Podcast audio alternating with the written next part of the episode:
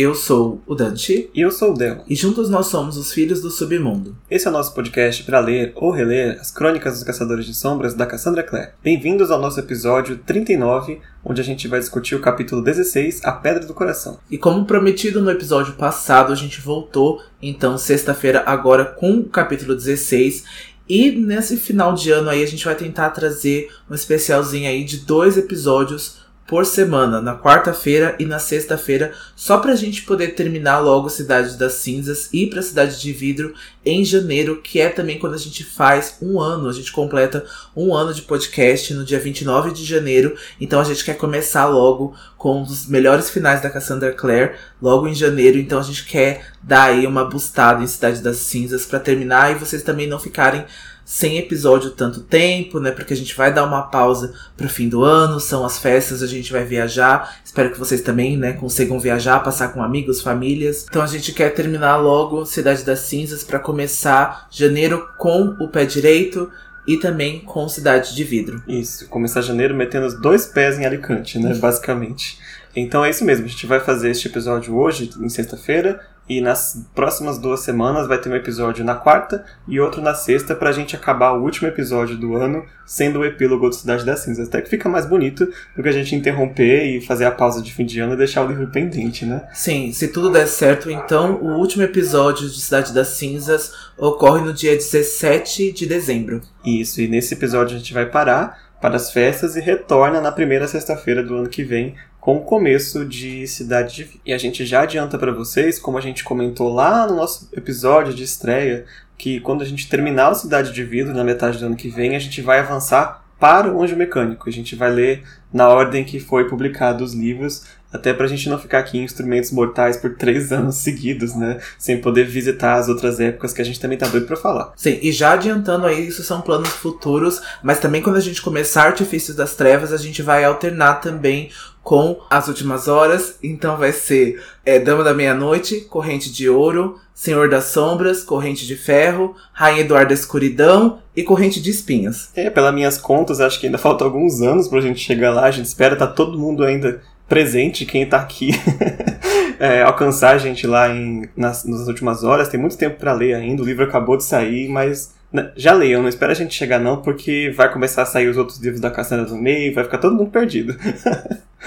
Exatamente. Mas antes de começar o episódio, então, a gente vai para nossas mensagens de fogo, que é para vocês nos seguirem nas nossas redes sociais. O nosso Instagram é arroba Filhos do Submundo e o nosso Twitter é arroba Filhos Underline Submundo e agora a gente também tá no nosso grupo do Facebook, então é só vocês entrarem lá, tá em todas as nossas redes sociais e agora também no card dos episódios e o nosso servidor no Discord também pra gente teorizar, conversar e passar um tempo juntos. Sem mais delongas, vamos para a sinopse de hoje, né, Dante? Vamos lá. Luke e Clary chegam tarde demais na casa de Simon. No instituto, Jace toma as rédeas de sua situação e planeja com Alec e Isabelle uma forma de driblar a Inquisidora e impedir os planos de seu pai. Maya e Simon estão presos no navio de Valentim e o vilão está pronto para concluir o ritual de conversão infernal. E esse capítulo vai começar com a Clary na caminhonete do Luke. Ela tá chorando lá na, no telefone porque o Simon, né, a última coisa que ela ouviu foi o pai dela dizendo que ia ferir o Simon em breve. Então o Luke tá acelerado ali na caminhonetezinha dele. A Clary tá desesperada já, tanto que quando eles chegam na casa do Simon, ela pula da caminhonete antes do Luke frear e começa a gritar e bater na porta. O Luke ainda tá um pouco mais tranquilo que ela, pelo menos. Ele, fica, ele pensa nos vizinhos, né? Que ela vai fazer maior escândalo ali fora e vai chamar a atenção do, dos vizinhos do Simon, da, da tia Lourdes fofoqueira que fica na janela. E a Clary não tá nem aí, ela vai gritar, ela vai bater na porta e ela tira a chave, uma cópia da chave da casa do Simon que aparentemente ela tinha. Eles conseguem entrar na casa para procurar algum vestígio do Simon ainda.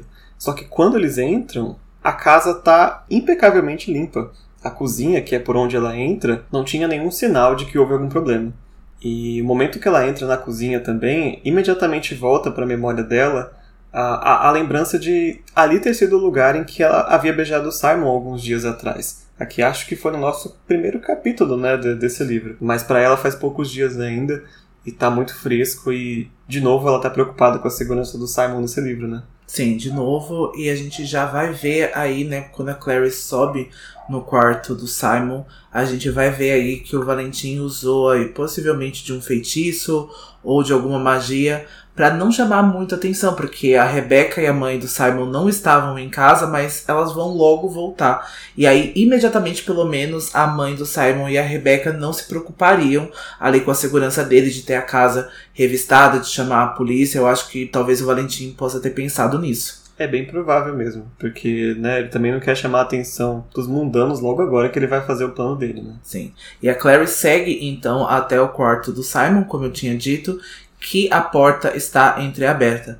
Ela segura, né, uma estela porque ela pensa que aquilo ali não é uma arma, mas ela consegue então fazer alguma runa, consegue ter algum tipo de defesa. E o quarto tá escuro. E quando o Luke tenta acender a luz, uma criatura sibilante pula em cima dele. E a gente já pensa que é um demônio, mas talvez seja, né, um demônio ali vestido em pele de gato, que é o Yosaran, né? Que é o gato do Simon e ele tá furioso, tadinho, né? Ele passou ali por um trauma, depois ele viu o Simon ali sendo sequestrado, então a gente sabe quanto gatos são territoriais, então ele tá se sentindo muito invadido ali, ele pula em cima do Luke. O Luke também vai até explicar que os gatos não costumam gostar dele porque já sentem o cheiro de cachorro, né? O cheiro de cachorro molhado ali. Então por isso que os gatos não gostam dele e aí o, e o Siren partiu para cima dele. Mas eles percebem, né? Então quando o Luke acende a luz, que o quarto está impecavelmente arrumado. Então foi isso que eu tinha dito, né?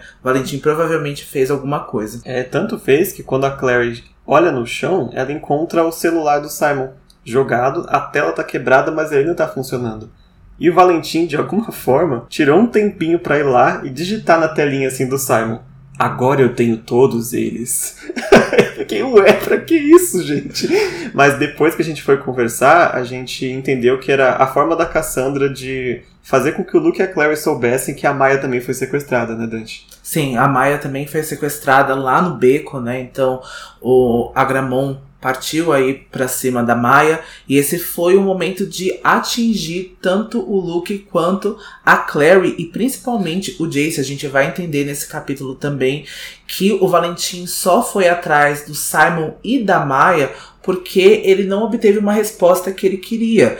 Então, provavelmente o Jace negou a ficar do lado dele com esses planos. Provavelmente o Jace não quis participar né, dessa guerra contra a Clave. Então o Valentim tá pistola, tá putaço e ele vai partir então aí para pegar os dois filhos, né, aí do submundo que precisava, que era o vampiro e a Lycanthropy, mas com é, emoções, assim, com laços, né, entre os protagonistas. É, justamente, são os membros do submundo que mais fariam o Jace sentir, né? Porque é o melhor amigo da irmã dele e alguém que também está ligado ao Luke, que está ligado a Claire. Então, assim, gente que ele conhece. É as melhores pessoas que ele poderia ter pego para que o Jace sentisse e você não aceitou a proteção que eu ofereci, agora eu mesmo vou atingir as pessoas que você se importa, né? Tá se vingando do próprio filho. Mas é aí por isso que é, ele ainda faz essa declaração no celular, né? E é aí que o Luke consegue compreender que quando ele tem todos eles, é que o Valentim já tem todos eles que ele precisava para concluir o ritual de conversão infernal.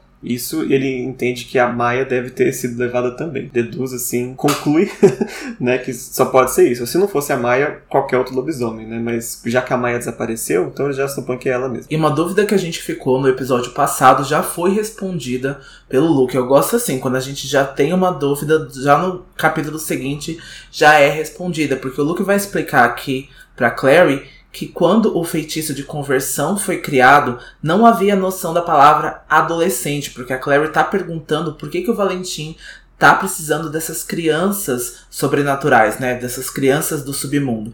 E ele vai dizer que quando o feitiço, né, de conversão então foi criado, a palavra adolescente não existia. Então, para os caçadores de sombras, você é uma criança até fazer 18 anos. E para muitas pessoas também na nossa sociedade, na nossa vida, é assim, né? Então a gente ainda assim tem essa parte de adolescente, mas ainda não é um adulto, né? Tá entre esse meio ali.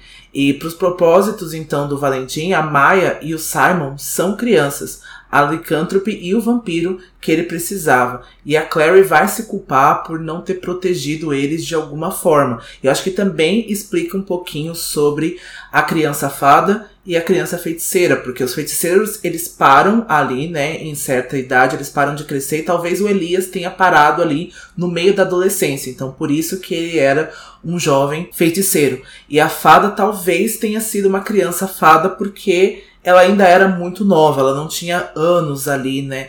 Como as fadas têm nessa vida tão longínqua delas. É, acho que é justamente isso. Apesar deles terem essa vida imortal, todos eles foram crianças em algum momento, né? E eu acho até que o Elias ele tinha de fato uns 14, 15 anos mesmo. Ele só não tinha crescido até o ponto que ele ia parar de crescer.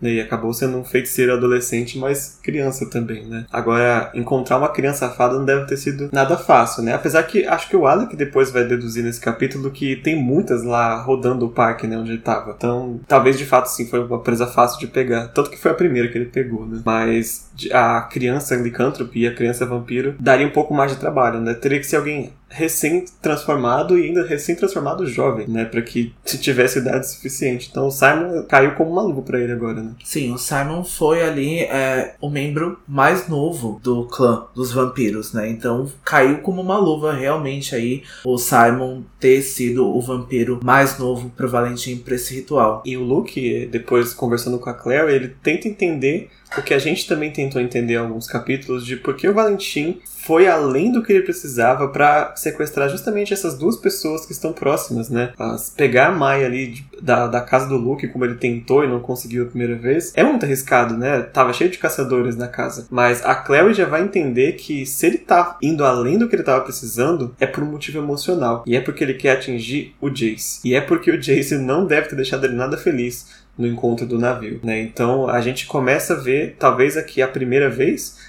que Valentim dá uma escorregada emocional, assim, ele perde o controle do plano dele, justamente por ter se desequilibrado, digamos assim. Sim, eu acho que foi a primeira vez que a gente viu aí, talvez, um erro do Valentim, e eu acho que isso cria algum tipo de retaliação mesmo, porque os nossos protagonistas vão ter motivos ainda maiores para lutar contra o Valentim, né? Não é só mais uma questão de salvar o mundo, é pessoal. Ele pegou o Simon, ele fez coisas com o Simon, com a Maia, então ele praticou e abusou dos sentimentos e da emoção dos personagens também. Então eles têm mais um motivo para lutar contra o Valentim e eles vão lutar ainda com mais vontade. Então é esse tipo de, de problema que você se cria de você ir tão pessoalmente fazer as coisas assim, de atingir as pessoas pelo, pelos que elas mais amam, pelo que mais elas querem. Então é esse tipo de coisa que o Valentim estava procurando e essa definitivamente foi a primeira escorregada dele e acredito que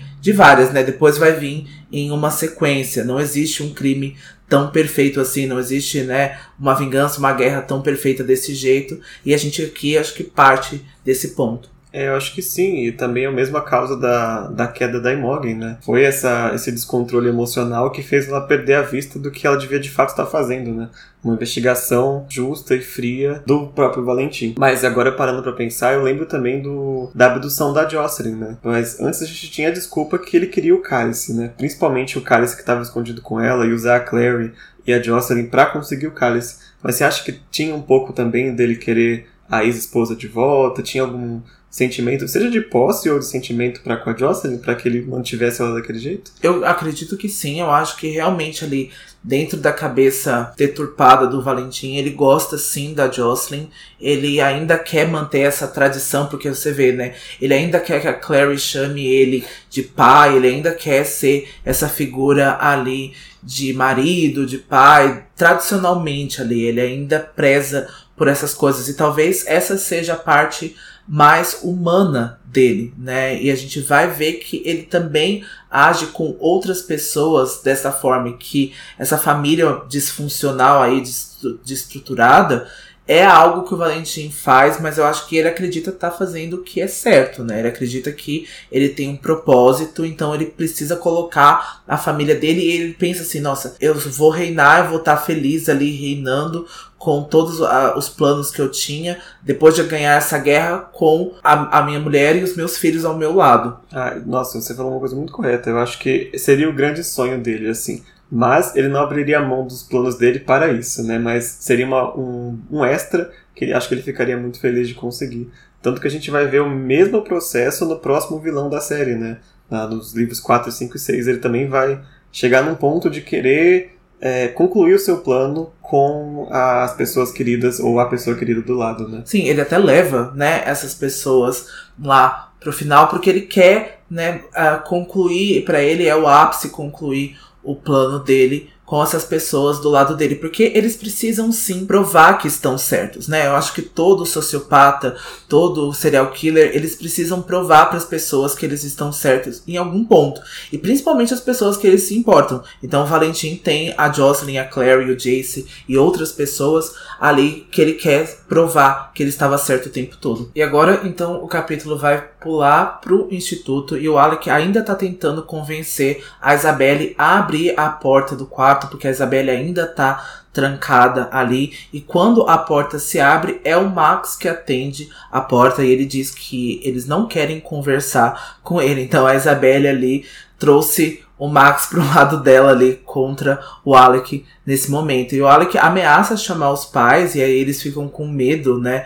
Do, do castigo que eles provavelmente arrumariam depois disso. Eles cedem, então o Alec entra no quarto. A Isabelle tá vestida ali pro combate, né? Ela já tá com roupa de combate, ela já tá com as roupas de couro ali de proteção dos caçadores de sombras e tá com um chicote na mão. E ela vai até usar o chicote, né, contra o Alec nesse momento, porque a Isabelle ainda não entende o porquê que o Alec traiu o Jace naquele momento, porque, né, eles têm, então, a, o Parabatai, né, o laço Parabatai, e ela não entende o porquê que o Alec ficou contra o Jace com a Inquisidora. Então, o Alec diz que mesmo com o laço Parabatai, mesmo com os laços familiares, ele ainda precisa prezar a lei, que isso vai ser algo muito maior do que só família. E mesmo estando errado, ele não perde o impulso de corrigir, né, a Isabelle quando ela fala: "Não, mas é família, o Jace é seu irmão, é o seu parabatai", porque o Alec, ele ainda é muito tradicional ainda. Ele também pensa muito nessas questões de lei, de pacto, dessas coisas assim. Para ele ainda é muito importante nessas visões. É, apesar de não ter sido o motivo dele ter defendido a Emog naquele momento, né, era só para distrair ela, mas ao mesmo tempo ele também concorda com esse sentido de tem um limite de até onde eu vou, né? Não que ele, eu acho que ele não age muito nisso, mas a gente é o personagem que a gente mais vê é, preocupado com a lei, preocupado com, com os superiores e com a hierarquia, né? É algo que vai se trazer para frente também quando o Alec for mais velho também, né? É, eu acredito que sim, porque é muito normalizado pro Alec, né? Ele cresceu nisso e ele usou disso. É, é diferente da, da Isabelle. A Isabelle também já tava ali com outros seres do submundo, com outras pessoas, então ela teve outros contatos e criações diferentes, mas o Alec foi muito ali recluso, foi muito criado pelo, pelos pais, então acho que ele pegou um pouco dessa visão. Mas foi um grande erro do Alec tentar não tentar se defender para Isabelle agora, porque ela vai usar o chicote vai puxar as pernas dele, vai fazer ele cair de bunda no chão. e aí ele vai cortar o chicote da Isabelle. E antes que eles comecem a, a cair no soco ali, o Jace vai entrar. Ele tava lá fora só esperando o circo pegar fogo, né? E aí isso meio que acalma os ânimos um pouco. Mesmo todo sujo, todo suado, todo cheio de sangue, a Isabelle vai lá e abraça ele. E ele vai contar para ela que ele tava trancado, que foi o Alec que ajudou, né, a ele escapar da cela da Inquisidora, todo deixa ela a par, né, do que tá acontecendo. E ele pede para que ela encontre armas ou curativos ali no quarto dela para que ele já comece a se movimentar, né? Então a própria Isabelle vai lá, leva o Jace pro, pra suíte dela e começa a tratar dos ferimentos do pulso do Jace, porque o pulso dele foi queimado é, com uma marca, então uma Iratis não ia conseguir curar aquelas queimaduras e precisava fazer toda uma a bandagem, né, todas as pomadas de queimadura comuns na, nesse ferimento específico do pulso dele. E depois então que a Isabelle leva o Jace pro banheiro, o Jace tira a camisa e aqui o Alec vai ter um pensamento que quando ele olha as cicatrizes do Jace, né, no corpo dele, ele vai pensar que muitas pessoas acham que aquelas cicatrizes seriam imperfeições, mas isso não ocorre para os caçadores de sombras, né? Eles tratam aquilo com honra, porque o Jace mostra o quanto ele é um bom guerreiro de ter essas marcas, né? E depois o Alec então vai pedir o telefone, né, da Isabelle para mandar uma mensagem para Clary, até para deixar ela a par, né, do que está acontecendo com o Jace, que o Jace então foi retirado, né, dessa prisão ali da configuração Malaquias e também para perguntar pro Luke sobre o Stephen, né, para perguntar sobre aquilo que o Jace tinha falado para ele no capítulo passado. E a Isabelle vai falar que esqueceu o telefone dela na cozinha e eles não estão podendo transitar muito por causa da cão de guarda e da, da Imogen, né? Ela também colocou vários outros caçadores de sombras dentro do instituto, né? Para que o Jace não pudesse fugir. E aí o Max então vai se oferecer para ir buscar o telefone na cozinha, mas antes disso a Isabelle vai dar uma zoada na cara do Alec porque ela vai falar que o Alec tá querendo mandar mensagem pro Magnus. E aí o Max vai perguntar, ele vai ficar curioso quem é o Magnus. E aí a Isabelle vai responder que o Magnus é um feiticeiro muito, muito, muito sexy. Mas o Max vai achar que todos os feiticeiros são maus. Isso por causa da criação, então, que ele tem com os Lightwood, né? Então a gente sabe que a Marise e o Robert são dois fascistas, são dois preconceituosos, então provavelmente estão passando essa visão aí pro Max. Mas então o Max né, fala que a Inquisidora não tá prestando muita atenção nele, então ele vai conseguir pegar o telefone ali dela na cozinha. E é incrível como essa, essas três crianças, digamos assim, é, não são piores, né, nos preconceitos deles. Porque o Max já estava começando a ficar assim, a Isabelle de alguma forma conseguiu se libertar, né? Porque ela depois foi namorar uma fada, sem, sem nenhum problema. E o, o Alec ainda tá lidando com essa situação, mas eu acho que ele tá lidando. É, para ele é mais difícil lidar com a própria sexualidade do que com o fato do Magnus ser um feiticeiro, nesse início, pelo menos, né? Mas depois ele vai ter que lidar com isso também. E com a reação, não só dos pais Lightwood, mas de toda a clave, né?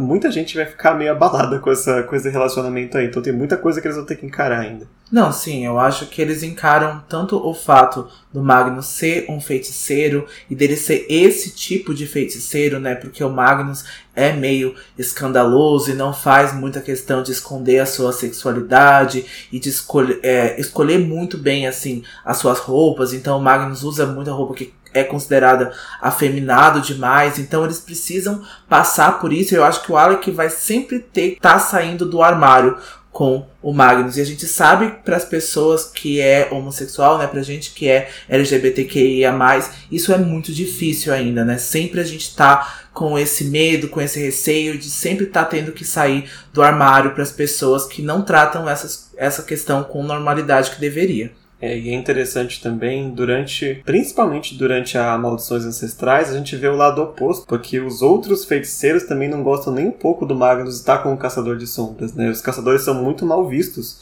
pelo submundo, então acho que ambos têm que lidar com essa, essa onda de negatividade que tem pelo fato deles estarem juntos, né? É, eles têm que justificar muito o relacionamento deles, né? E isso é muito uma coisa que nós, LGBTQIA, a gente passa muito, né? A gente tem que justificar muito e a gente tem que fazer muito mais, dez vezes mais do que um casal cis, branco, hétero, sabe? A gente tem que fazer muita coisa a mais do que eles. Isso na nossa questão acadêmica, na, no nosso trabalho e também nos nossos relacionamentos. Então a gente não foge muito dessas coisas, assim. A gente tem que colocar a cara no sol, literalmente. E agora que os três mais velhos ficaram sozinhos no quarto, o Jace começa a elaborar o novo plano dele de ação, né? Ele não vai ficar parado de forma nenhuma.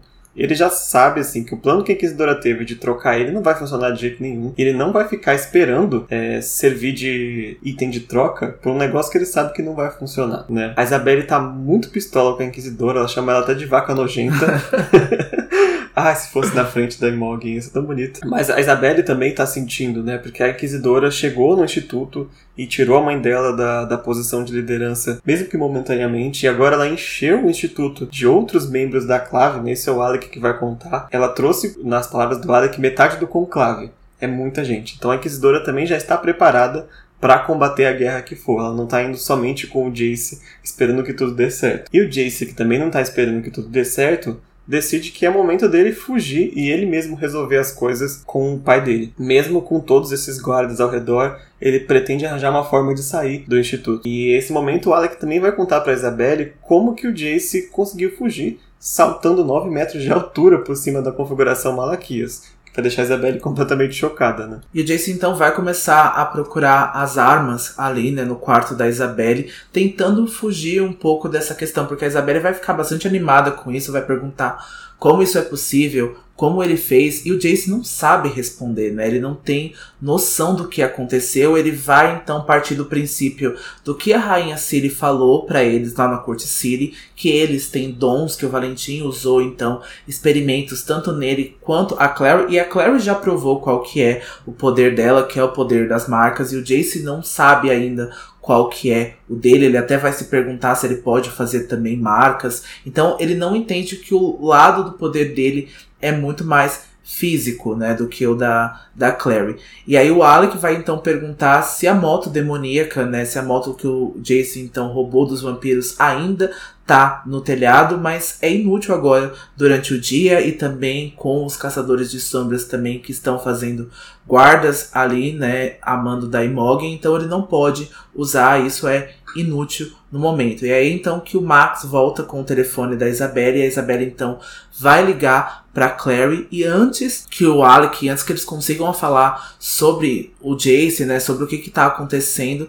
a Clary vai contar sobre o sequestro da Maya e do Simon. E é com essa informação que o Jace termina de bolar o plano dele, ele toma o telefone da mão da Isabelle, é, até meio bruscamente assim, pede para que a Clary venha até o instituto, mas do lado de fora, que ela não entre, né, para não cruzar com a inquisidora. E ele vai pedir pro Alec ligar pro Magnus, agora sim, vai ligar pro Magnus e pedir que o Magnus encontre eles na margem do rio do Brooklyn, né? Ele vai precisar do Magnus para atravessar o rio e chegar no barco do Valentim. E quando a Isabelle e o Alex se oferecem para ir junto, é, ele impede, mas dessa vez é, já nota-se que ele não quer fazer tudo sozinho como ele costumava fazer. Né? Ele pede que o Alec e a Isabelle fiquem no instituto para lidar com a Inquisidora. E no momento que o plano dele não der certo, ou acontecer alguma coisa, eles têm que estar tá agora convencendo a Inquisidora a pegar esse backup todo que ela trouxe e ir até o barco para ajudar ele a impedir o pai dele. Enquanto isso, ele vai seguir com o Magnus, com o Luke e com a Clary para o navio para tentar impedir os planos do Valentim eles próprios, né? Principalmente ele mesmo. E com tudo isso bolado, tudo isso esquematizado, ele vai simplesmente pegar a janela da Isabelle e vai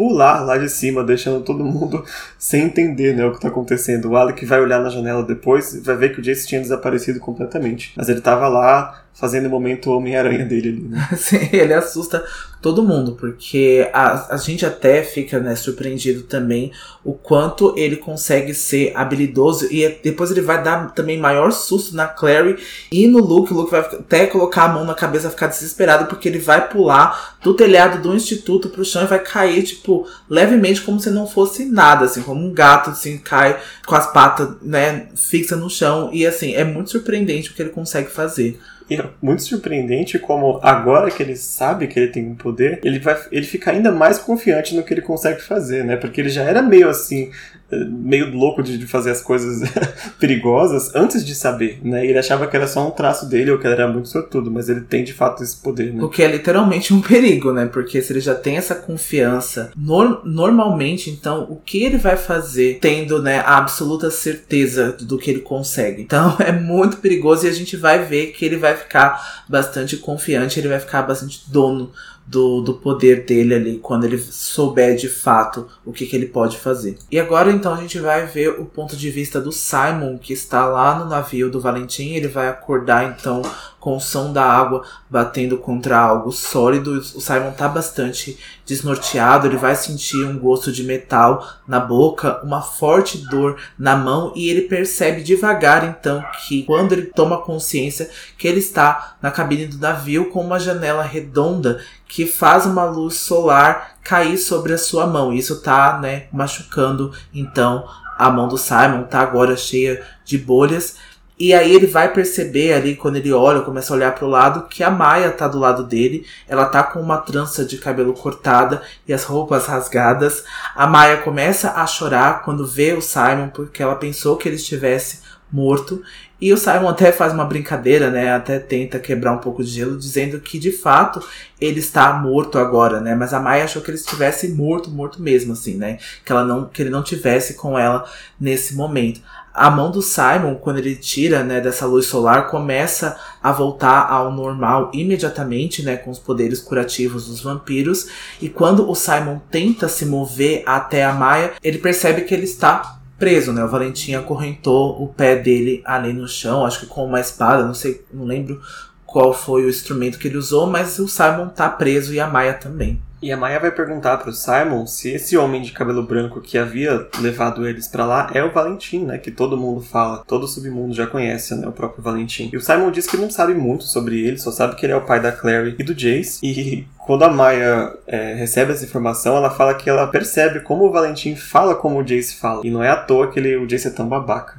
Né? Ela, tem, ela tá com essa raiva do Jace, porque a última vez que ela viu ele, ele enxotou ela da sala quando ela tava chorando, né? É, mandou ela chorar em outro lugar. É, ela não teve bons encontros com o Jace. Da outra vez foi no Hunter's Moon, que ele tava totalmente fora de si. É bom que a Maia coloca, né, assemelha ele a qualquer pessoa babaca na vida dela, assim, né? É. Tipo, é o Daniel, é o Valentim, é o Jace, tudo pra ela, qualquer babaca é o Jace, assim, olha o Jace lá, sabe? Ela fica obcecada, é a figura ali babaca da mente da, da Maia. É, porque de gente babaca a Maia entende, então ela reconhece imediatamente quando ela encontra um, né? E falando da Maia, a gente observou nesse capítulo o quanto ela foi um saco de pancada nesse livro, né? A Maia tá sofrendo desde que ela foi apresentada, ela já apanhou, ela já foi atacada por demônios, ela perdeu um pedaço do cabelo agora, da trança. Ela vai dizer que bateram a cabeça dela na parede quando ela foi levada pro navio agora, e ela tá chorando, sabe, o tempo todo, porque ela, ela foi envenenada, e agora ela continua abalada, e ela viu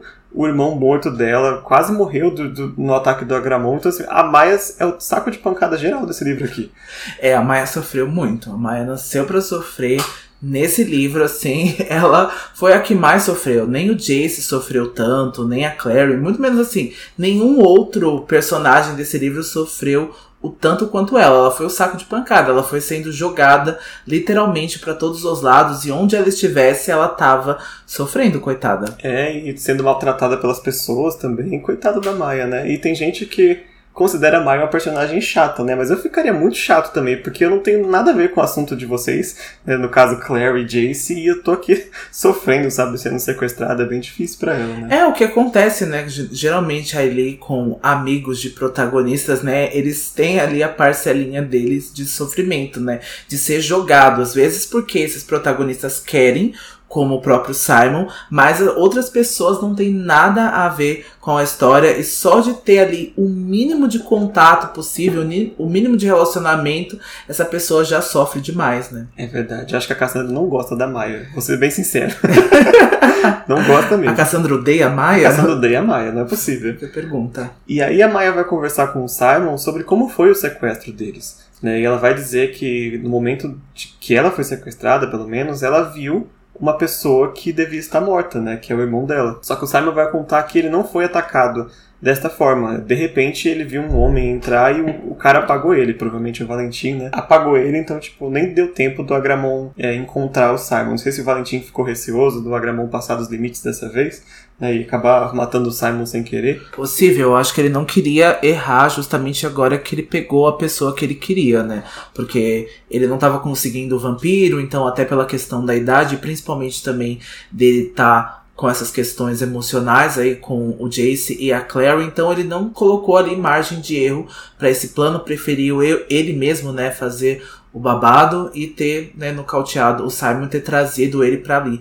Mas o Simon, diferente aí da Maia, não sofreu tanto, não. É só a mão dele ali que ficou ali borbulhando ali, mas logo ele se curou, então ninguém sofreu como Maia. É, eu também me pergunto se a, o Agramon tinha capacidade de matar o Simon de medo, porque vampiros não tem batimento cardíaco, né, nem nada que pudesse causar uma morte como as outras pessoas morreram de medo, né? Eu não sei se ia ser alguma coisa só psicológica. Eu tô, tenho minhas dúvidas quanto à biologia do agramão matar um vampiro de medo. Eu acredito que possa, assim, é, biologicamente falando, né? O coração dele não bate mais. Mas eu acho que por outras coisas. É porque, né? Não tem como explicar biologia para um que um demônio faz a pessoa morrer de medo, sabe? Então, acho que sim, acho que como ele é um demônio maior também, ele consegue matar qualquer um com, com medo, com esse terror absoluto. É, e se você é especialista em biologia dos vampiros, manda um recado pra gente lá no nosso Instagram, arroba Filhos do Submundo, e no nosso Twitter, arroba Filhos, Submundo. E quando a Maia chegou ao navio, ela viu então o exército de demônios do Valentim ali, porque o Valentim já tá chamando ali os demônios com a espada mortal. E o Simon não vai entender, porque o Valentim é claramente um caçador de sombras, então por que que ele tá interagindo com os demônios, né? Tratando os demônios como seus soldados, se ele deveria estar tá combatendo eles. Então a Maia também não entende o porquê que o Valentim tá fazendo tanto esforço, né, para pegar apenas dois submundanos, né? E o Simon que sabe dessa resposta, né, porque ele tava na casa do Magnus quando o Magnus contou sobre a conversão infernal, ele não fala para Maia justamente para proteger ela um pouco ali, porque ela tá bastante debilitada, ela tá bastante assustada, então ele não quer assustar ela ainda mais com essa questão. E como a Maia tá bastante debilitada, ela tá até sentindo bastante frio ali, o Simon vai ceder o casaco dele para ela. Então a Maia vai pedir desculpas, né, pela reação na noite passada. Ela vai explicar que ela tem um pavor de vampiros, porque quando ela chegou em Nova York, ela, o Bat, um grupo de lobos, cruzou com um grupo de vampiros num parque e um dos seus amigos foi rasgado ao meio e devorado por um grupo de vampiros. Então a Maia ficou bastante assustada com isso, porque esses vampiros já estavam devorando uma pessoa ali, eles já estavam comendo é, os órgãos daquela pessoa, e a Maia presenciou tudo ali. Ela tem bastante medo de vampiros, fora ali que é quase que instintivo ela detestar os vampiros por ela ser uma lobisomem. É aquela clássica história de vampiros versus lobisomens, né? E cada vez a gente tem um novo motivo pra Maia ter explodido com o Simon, né? Todo capítulo tem um novo. Então, assim, foi uma explosão que claramente não veio do nada, assim. E o Simon tenta se justificar, né? Ele fala que ele mesmo nunca faria algo desse jeito, né? E agora a Maia sabe disso. Sabe que ele não faria essas coisas e ela vai contar para ele que quando ela conheceu ele, algo no, na expressão, no jeito dele, é, tão humano de ser, lembrou a ela o, a, o momento que ela também foi humana. Né? Lembrou ela da própria humanidade, ela sentia essa humanidade nele. E o Simon tenta falar para ela que ela ainda é humana, apesar de tudo, mas ele vê nos olhos dela que ela não acredita mais que ela não tem mais nenhum traço de humanidade, que ela é só um lobisomem. E é nesse. Acho que isso também explica a decepção que ela teve quando ela descobriu que essa pessoa, que era tão humana para ela, e que conectava ela com a pessoa que ela era antes de ser um lobo, de repente é um dos piores inimigos da, da raça dela, né? É, eu acho que o Simon tenta é, convencer ela, apesar dele próprio não estar convencido disso, é que ela é humana nas partes que importam. Eu acho que esse é um pensamento muito maduro sobre essa questão, né, é, vampiresca e de seres sobrenaturais. A gente pode usar isso para várias outras questões, principalmente assim em filmes falando sobre tecnologias, quando a gente vê robôs, né, inteligências artificiais, a gente vê muito sobre essa questão o que faz a pessoa humana. Acho que a gente até já falou sobre isso e são questões sobre emoções, sobre sentimentos, sobre intenções e atitudes. O Valentim se considera aí super humano, super a flecha de Deus e o, o propósito de Deus, e ele é uma pessoa horrível que, né, parte para agir com demônios e parte para fazer coisas hediondas. Então, o que torna as pessoas humanas, independente ali da sua condição, do seu estágio de vida, é as atitudes delas. E as, o Simon jamais devoraria uma pessoa, jamais rasgaria uma pessoa no meio, mesmo estando é, em perigo. Então é isso que torna o Simon tão humano. Mas, de novo, a gente já sabe que isso é muito difícil para Maia, isso tudo é muito complicado. Ela gostava bastante de ser humana, essa era uma parte importante da vida dela, e ela foi né, transformada de uma forma muito abrupta e uma forma muito violenta. Então, essas questões para ela não tá muito bem salientadas, assim, sabe? Não tá muito bem formada na cabeça dela. É compreensível. Eis que começa a anoitecer quando a Clary chega no instituto, ela tá estacionada ali com o Luke, né, na caminhonete deles, num quarteirão à distância do instituto. Ela tá bastante impaciente, né? Esperando o Jace. Ela tá olhando toda hora ali no telefone, porque ele tá demorando bastante. E ela vai perceber ali pela feição do Luke o quanto ele tá cansado, né? Que claramente as noites dele no hospital, o ataque e agora a missão do dia, né? Essa recuperação ali do Jace tá começando a cobrar o preço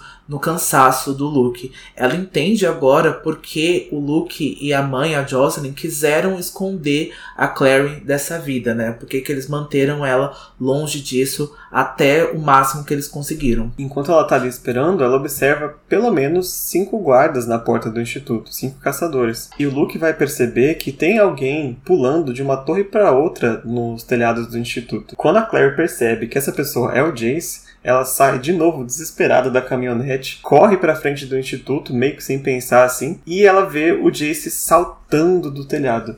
E ela fica completamente desesperada. O Luke sai do carro também desesperado. E o Jace simplesmente pousa na frente dela, assim como se nada tivesse acontecido. Como se ele não tivesse pulado de sei lá quantos metros que tem a catedral do instituto, né? E a gente ficou rindo tanto, porque o Luke sai assim com as duas mãos na cabeça, assim, tipo, meu Deus! Coitado do Luke. Só que, né, com essa cena e com a gritaria da Clary, dois dos guardas conseguem ver eles. Esses guardas são o Malik. O Malik apareceu lá na, na Cidade dos Ossos, né? Não no livro, na, na Cidade dos Ossos mesmo, quando o Jace foi libertado. E a Madeline, que aqui ela não é identificada por nome, mas é a caçadora de cabelos prateados e é a caçadora que a gente já falou, que vai ter um papel importante na, no final deste livro, né, e no começo do próximo. E ambos começam a correr em direção deles. Então eles voltam rapidinho para a caminhonete do Luke para tentar fugir pelo menos desses dois caçadores. Já dentro do carro, a Clary consegue ver o Malik se preparando para arremessar uma faca nos pneus. Só que a Madeline vem e agarra o Malik por trás e acaba salvando a, a caminhonete do Luke de ser parada. A Clary depois não dá nenhum pensamento né, sobre isso, mas ali a Madeline já estava agindo para ajudar eles sem que eles nem percebessem, né? É, exatamente. E a Madeline já ajudou eles ali um pouco na cidade do, do silêncio quando o Jace foi recuperado, né? Quando o Jace estava lá preso, a Madeline já quis conversar com a Clary, ela já quis ali salientar ela sobre quem ela é, o que estava acontecendo, mas a Clary não liga muito para ela e ela tem esses desencontros com ela o tempo todo, né? Então a Madeline só vai conseguir conversar com a Clary de fato no final do livro, acho que no epílogo até, e elas têm esse papel importante ali no finalzinho, no epílogo e no comecinho do outro. Exatamente, mas enquanto isso ela tá sendo esse anjo da guarda secreto aí da Clary. E o capítulo então entra de novo na perspectiva do Simon. A Maia havia cochilado e o Simon tá tentando calcular a hora pela luz ali, pela janelinha ali do navio que ele tá, mas ele não tá conseguindo é, calcular isso. Ele começa a sentir muita sede de sangue, né? Ele começa a pensar na geladeira de sangue na sua casa, ele começa a ver as veias da Maia também, acho que a Maia também tá com algum ferimento também, ele vai ficar bastante esfomeado, né, ele, ele diz que, ele, o livro, né, descreve que ele nunca sentiu uma fome igual àquela, né, ele tá bastante esfomeado mesmo. A Maia, depois de um tempo, acorda, né? Ela dormiu durante umas três ou quatro horas e agradece o Simon por ter ficado de vigia. Ela diz que sente muito que ele está ali, mas ela também conforta se sente um pouco feliz por ele estar ali com ela naquele momento. E o Simon ainda está tentando lidar com a fome e a boca seca, ele está mal conseguindo se concentrar ali no que a Maia está dizendo e a gente já vai ver algo muito grande envolvendo a fome do Simon lá no final desse livro que vai estourar numa uma trama que eu não esperava. De verdade, acho que eu não, não tinha ideia que isso iria acontecer e é uma das coisas mais originais, porque em todas as histórias de vampiro eu nunca li uma história que tivesse esse elemento, que tivesse essa mitologia, como a Cassandra colocou pro Simon. É, o Simon não, não tem paz. ele tá com tanta fome que ele nem quis é, corrigir a Maia, que ele não ficou de vigia, né? Ele tava acordado porque ele tava com fome. não, mas é melhor não corrigir mesmo, ele tava mantendo a Maia com menos preocupação possível. E aí, é, pra se confortar, a Maia até estica a mão, assim, o máximo que ela consegue para alcançar o Simon, né? E quando eles estão ali tocando as mãos, é quando o Valentim aparece. Ele fala: Olha que gracinha. a Abby chegou. E ele zomba que as crianças da lua e da noite agora estão começando a se entender né? E como é a primeira vez que o Simon vê o Valentim, ele para pra observar bem a aparência dele e ele vê ali um pouco da Clary na aparência do Valentim e no, do Jace ele vê a insolência. o Jace pegou tudo que tinha de bom do Valentim, né? Pelo menos psicologicamente falando. É, se eu não me engano, ele fala, né? Ele descreve que os olhos, né? O formato dos olhos do Valentim e da Clary são, são muito parecidos, né? Apesar da Clary ter os olhos verdes, o Valentim tem os olhos pretos. E tem mais algumas feições ali que é parecido, mas a, o Jace só puxou a insolência e o jeito de andar ali do Valentim. É, apesar que quem quer enxergar as semelhanças entre os dois consegue, né? A Imogen conseguiu ver como É. o Jace é parecido com o Valentim, né? Exatamente, a Maia também, né? Eles querem ver esse jeito de tratar, essa insolência, esse sarcasmo, essa quase crueldade do Jace ali pelo Valentim. Mas a gente sabe, né, que tem mais nessa história. Né? Muito mais. Muito mais. E o Simon também observa que o Valentim, ele é um homem grande, assim, ele não é enorme de forte, mas ele não é também tão, né, tão mirradinho assim. Só que para um homem do tamanho dele, ele é muito silencioso. Porque ele entrou e ele tá cheio de armas, assim, no corpo todo, e nem as facas não fizeram barulho de, de batida de metal. Então ele é bastante controlado nos seus movimentos. O Valentim vai ordenar que o Simon se levante e mantenha as costas na parede. E aí, quando o Simon tá ali em pé e ele vê a Maia lá atrás, assustada, já até chorando de novo, né? Ele sente uma, uma forte vontade de proteger ela. Ele já estava sentindo isso desde que eles foram sequestrados, né? Ele tá sentindo o tanto que a Maia tá sofrendo. E ele pensa consigo mesmo que ele faria qualquer coisa agora para proteger a Maia nesse momento, né? E ele vai peitar o Valentim também e vai dizer para ele que ele entende por que, que a filha dele odeia ele. É, o Simon vai afrontar ali o Valentim, né? O Simon diz que percebe agora o porquê que a filha dele odeia ele. E o Simon vai dizer que ele é psicótico e o Valentim só vai sorrir, né? Aquele sorriso que não chega aos olhos, né? Ele apenas sorri com os lá- os lábios. E o Valentim, de repente, vai soprar um pó de prata que estava na mão dele e vai soprar no rosto da Maia. A Maia vai se debater furiosamente. O Simon tenta correr em direção ao Valentim, mas ele vai ter noção de novo, né, que ele tá preso pelos pés. E a Maia, então, vai ser queimada pelo pó de prata, que é um pó que então queima os licântropes, né? Ela vai ficar bastante machucada, né? O pó de licântrope, então, acaba cortando bastante a Maia. Ela vai começar a chorar ainda mais, ela vai ficar em posição fetal ali, bastante recuada.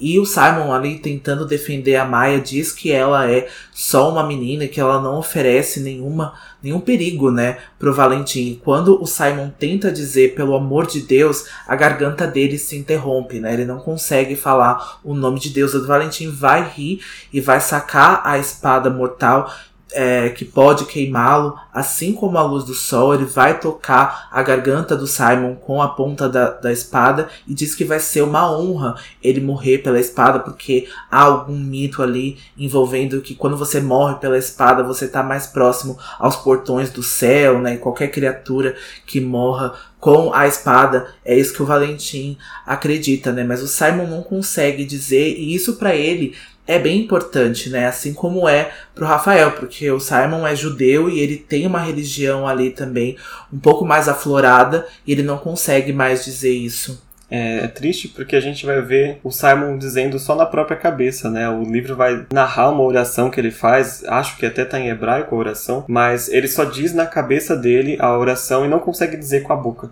A única coisa que ele consegue falar é o nome da Clary. É a única coisa que sai, né? E aí que o Valentim fica mais irritado, porque ele vê o nome da filha dele na boca de um vampiro, né? E ouvir o nome da Clary faz o Valentim resolver encerrar o assunto e passar a lâmina na garganta do Simon. É, isso porque o Valentim, quando ele pergunta pro Simon quais são as últimas palavras dele, o Simon tenta orar ali essa, essa oração hebraica, né, que diz mais ou menos, ó Israel, Senhor do nosso Deus, o Senhor é único. E a única palavra que sai é Clary. E aí o Valentim fica muito pistola, porque a última palavra, né, do Simon ali para ele é Clary. Então aí que ele fica pistola e vai passar ali a, a espada na garganta do Simon e a gente termina o capítulo neste ponto. Exatamente. O Simon com risco de vida mais uma vez, a Maya apanhando mais uma vez e os meninos e a Clary correndo pra salvar alguém mais uma vez. E não vai ser a última vez que isso vai acontecer nessa série de jeito nenhum, né? É, os últimos quatro capítulos aí são caóticos, né? A gente tá prometendo, esse livro demorou um pouco a engatar, eu senti porque as pessoas reclamam dele, porque tem ali o meinho dele, não tá acontecendo nada, é muito mais sobre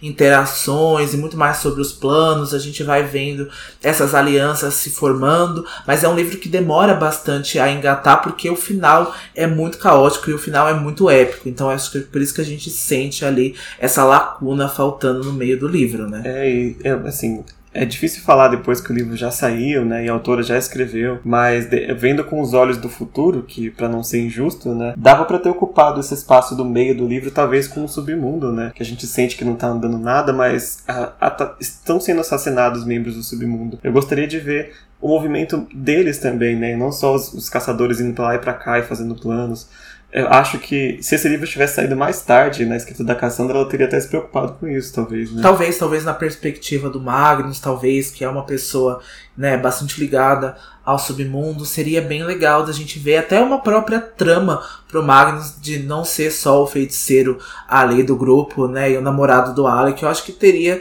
sido satisfatório, eu acho que para todo mundo essa, essa questão mais política, né, esse estouro político ali entre os caçadores de sombras e os seres do submundo, né? A gente vai ver isso depois, a gente vai ver é, essas o que o Valentim forma, né? O que ele faz, a gente vai ver essas consequências, mas a gente não tem muito nesse livro. A gente gostaria de mo ter mostrado, né? O quanto eles estavam preocupados com as crianças deles morrendo, né? Mas é verdade, mas é né, para não ser injusto de novo.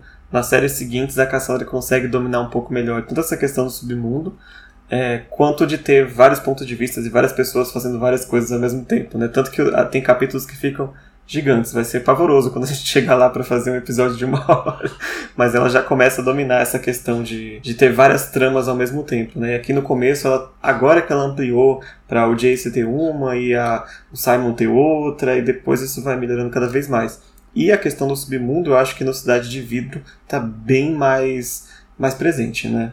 Ah, sim, com certeza. A gente tem mais integrantes do submundo aparecendo, então não fica só com o Simon e o Luke, a gente tem mais, mais, né, mais integrantes mesmo aparecendo, a gente vê mais as intenções dele, deles, o que eles querem, né? Como eles estão reagindo também com essa guerra. Então é muito legal mesmo e eu já não escondo o quanto Cidade de Vidro é o meu livro favorito dessa, dessa série. Então, assim, é muito, muito, muito, muito bom mesmo. Então, porque todas as coisas estão acertadas, pelo menos as coisas que eu gostaria de ter visto, né? Bom, meu Grimório, então, para esse episódio vai ser a última cena, então, esse pequeno diálogo que o Simon tem com o Valentim. Simon não disse nada. Valentim esticou o braço por cima do ombro e sacou a pesada espada de prata das costas. A luz era refletida pela lâmina como água caindo de uma parede de prata brilhante, como se a própria luz do sol se refratasse. Os olhos de Simon queimaram e ele virou a cara. A lâmina do anjo o queima,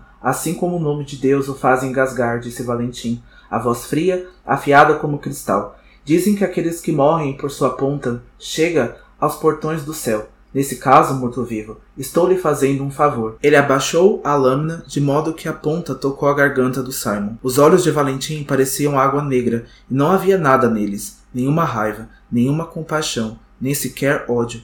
Era vazios como uma cova. Alguma última palavra? Simon sabia o que devia dizer. Ó oh Israel, o Senhor nosso Deus, o Senhor é único. Tentou proferir as palavras, mas uma dor profunda lhe queimou a garganta. Clary foi o que sussurrou no lugar. Uma expressão de irritação passou pelo rosto de Valentim, como se o nome da filha na boca de um vampiro o desagradasse. Com um simples giro de pulso, ele endireitou a espada e golpeou, com um único gesto suave, a garganta de Simon. O meu momento grimório é o momento dos irmãos discutindo o plano no quarto da Isabelle. Qual é o plano agora? Vamos todos fugir? A Inquisidora vai ter um ataque quando perceber que você não está mais lá. Não tanto quanto vai ter quando Valentim ignorar. De forma concisa, Jace delineou o plano da Inquisidora. O único problema é que ele nunca vai aceitar. O único problema? Isabelle estava tão furiosa que estava quase gaguejando algo que não fazia desde os 6 anos de idade. Ela não pode fazer isso. Não pode simplesmente trocar você com um psicopata. Você é membro da clave.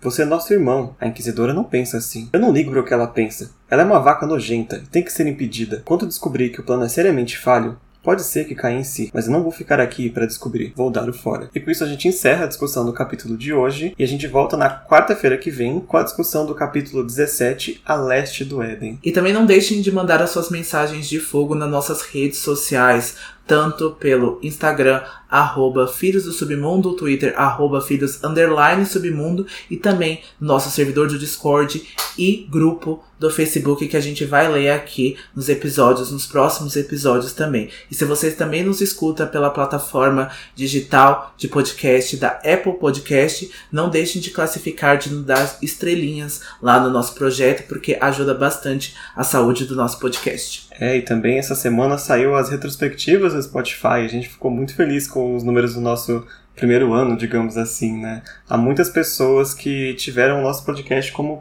o mais ouvido, né, durante o ano. A gente ficou muito, muito feliz de ter visto essa quantidade de gente. Sim, com certeza, a gente ficou muito feliz. Então, nos marquem lá, deixa é, a, essa impressão também no nosso Instagram, porque a gente vai tentar repostar todo mundo que mandar esse carinho aí pra gente. A gente agradece muito pela audiência e pela escolha, e a gente só quer continuar fazendo esse projeto maravilhoso. É, inclusive eu já estava quase esquecendo, né? Mas a Milena Reis lá no Instagram já marcou a gente como podcast mais ouvido. Muito obrigado, viu, Milena? É, a gente fica muito agradecido e muito emocionado. Então, muito obrigado de estar com a gente esse tempo todo e pode ter certeza que vem muitas mais horas por aí. A gente fica por aqui e não se esqueçam. Todas, todas as histórias, histórias são verdadeiras. verdadeiras. Até quarta. Até semana que vem.